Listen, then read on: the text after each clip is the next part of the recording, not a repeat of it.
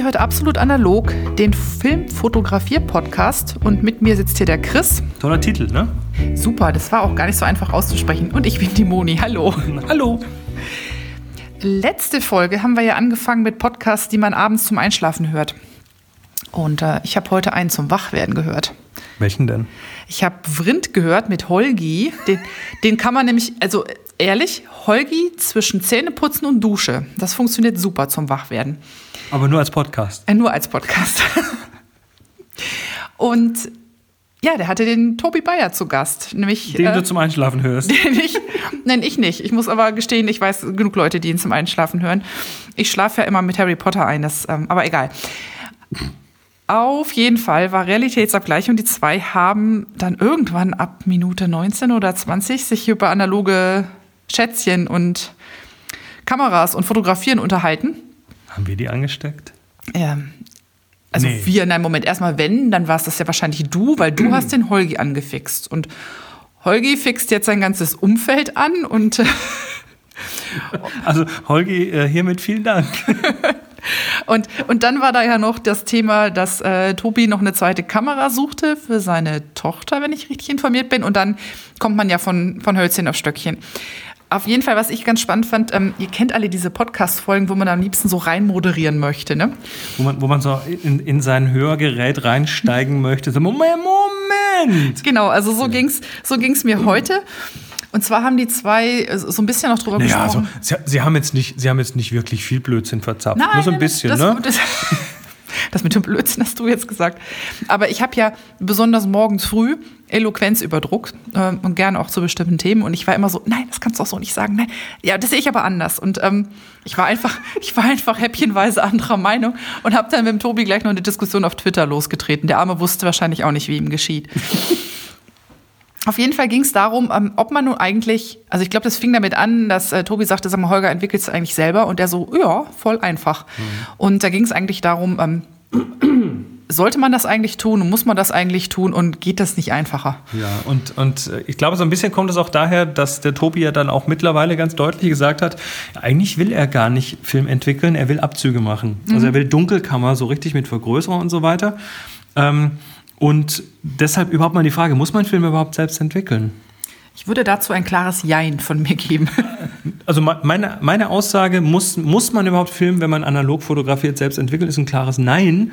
Du kannst nämlich einfach zum nächsten Drogeriemarkt gehen und im Prinzip jeden Film dort abgeben. Also du kannst deinen, deinen Kleinbildfilm dort reinwerfen bei, bei Rossmann oder DM und äh, die werden den, und auch deinen Rollfilm, also Mittelformatfilm, und die werden den ganz brav höchstwahrscheinlich zu CW schicken, Großlabor, ähm, von denen es in den 90er Jahren noch ganz viele gab, jetzt deutlich weniger, vielleicht sogar nur noch eins, ich weiß es nicht genau. Und äh, dort wird das dann entwickelt. Und dann kriegst du, je nachdem, was du da eingekreuzt hast, auf der Tasche, auf der Entwicklungstasche, kriegst du dann deinen Film entwickelt zurück oder Abzüge, einen Kontaktabzug. Und, manchmal bekommst du auch Scans genau, das, von sehr unterschiedlicher Qualität. ja. Ähm, also erstmal, muss man Film überhaupt selbst entwickeln? Nö, muss man nicht. Muss man nicht.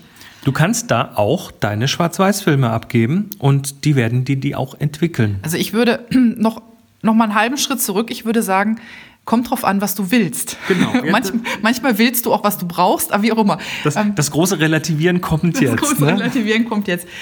Ich würde mal sagen, ähm, bei Farbe, ich fange jetzt extra mit Farbe ab, bei Farbe bin ich auch immer zu faul und gebe den am liebsten ins Labor. Nicht, weil wir das nicht selber könnten, Wir haben alles dazu da. genau, aber Und weil wir haben es, auch schon selber gemacht. aber weil es ähm, ich bekomme keinen Mehrwert, wenn ich das selber mache. Also für mich Mhm. bekomme ich keinen Mehrwert, weil der Farbprozess ähm, hoch durchstandardisiert ist. Also ich meine, Standard ist so schon, das ist eigentlich doppelt gemoppelt. Also er ist standardisiert und jeder Farbfilm kriegt exakt die gleiche Behandlung. Der ist, der ist so, so normiert, dass man den quasi in eine Maschine reinstecken kann. Die Maschine weiß genau, was sie zu tun hat und hinten kommt der raus. Und da kann man jetzt einen Farbfilm von Agfa, von Kodak, von Fuji nehmen. Solange da C41 draufsteht, das ist der Name von dem Prozess, dem Farbnegativprozess, äh, durchläuft er diese Suppe und zwar egal welche Farbsuppe, es kommt Genau. hinten auf jeden Fall ein weitgehend reproduzierbares Ergebnis raus. Das heißt, die Farbfilme sind gar nicht so spannend und die muss man schon mal deshalb nicht unbedingt selbst Genau. entwickeln.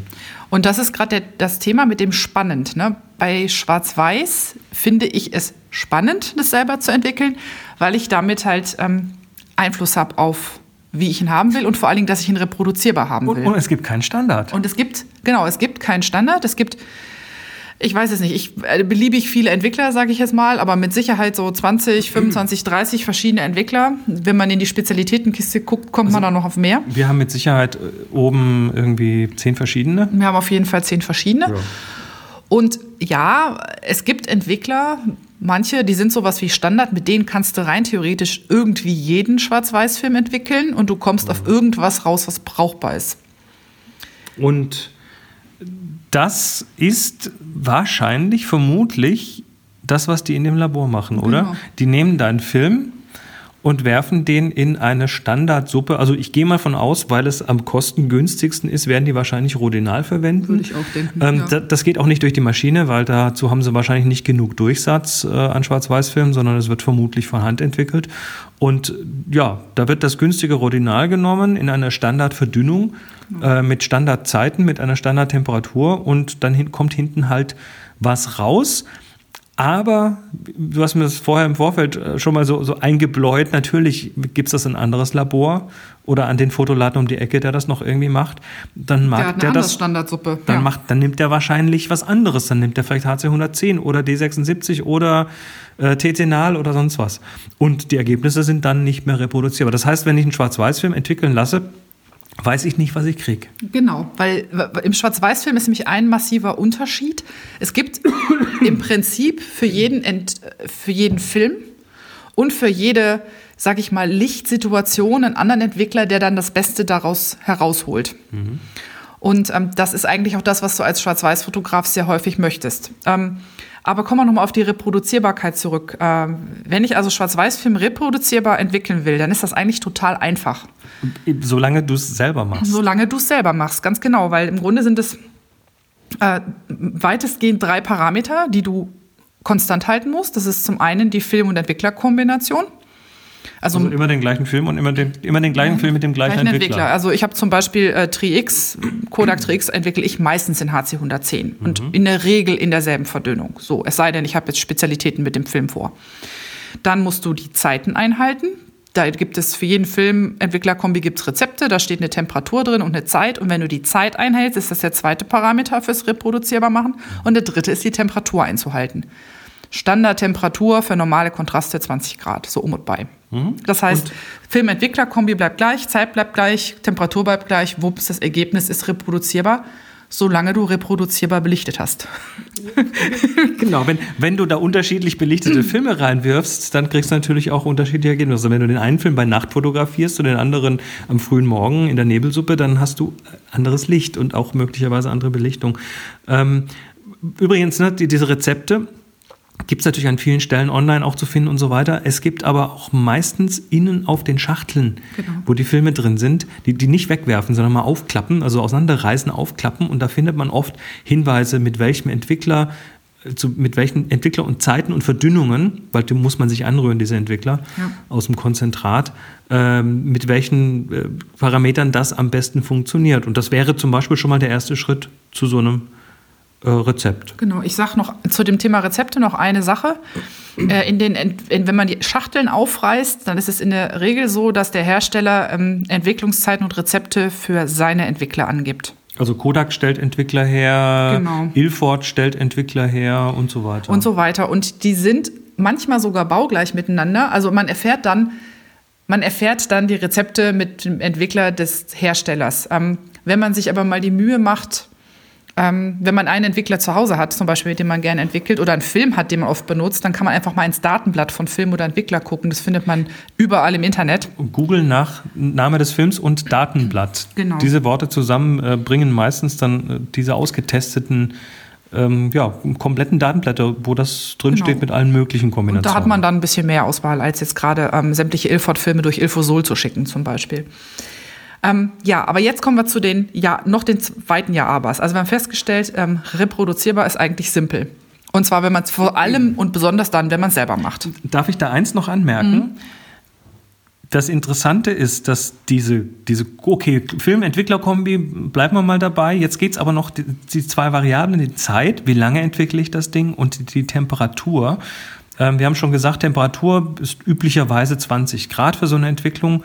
Ähm, so, jetzt ist man da aber nicht immer ganz konsistent, weil die Zeiten anhalten, oh Gott, wann fange ich denn an, wenn ich den Entwickler reinschütte oder wann fange ich zu messen an, wenn der Entwickler drin ist oder wenn ich beginne, ihn reinzuschütten, wann höre ich auf mit der Messung und oh Gott, meine Temperatur ist ein halbes Grad zu warm und so weiter so als Faustregel, so als Daumenregel kann man sagen, dass man mal plus minus bei den Zeiten und bei den Temperaturen plus minus, ich sag mal, mindestens 10 Prozent abweichen kann und man hat trotzdem noch ein sehr, sehr gleiches Ergebnis. Also die, die, die Unterscheidungen zwischen den Ergebnissen bei 10 Prozent Abweichung sind quasi nicht möglich. Dasselbe gilt auch beim Anmixen des Entwicklers aus Konzentrat. Also da ist das auch so. Wenn man da so ein bisschen. Also Verdünnung 1 zu 50 oder 1 zu ja. 53 macht überhaupt keinen Unterschied. Wenn da mal so ein Tröpfchen mehr reinkommt. Also Holgi hat nicht ganz umsonst gesagt, dass es eigentlich, äh, ich glaube, ich zitiere mal Idiotensicher. Das ja. ist tatsächlich relativ simpel.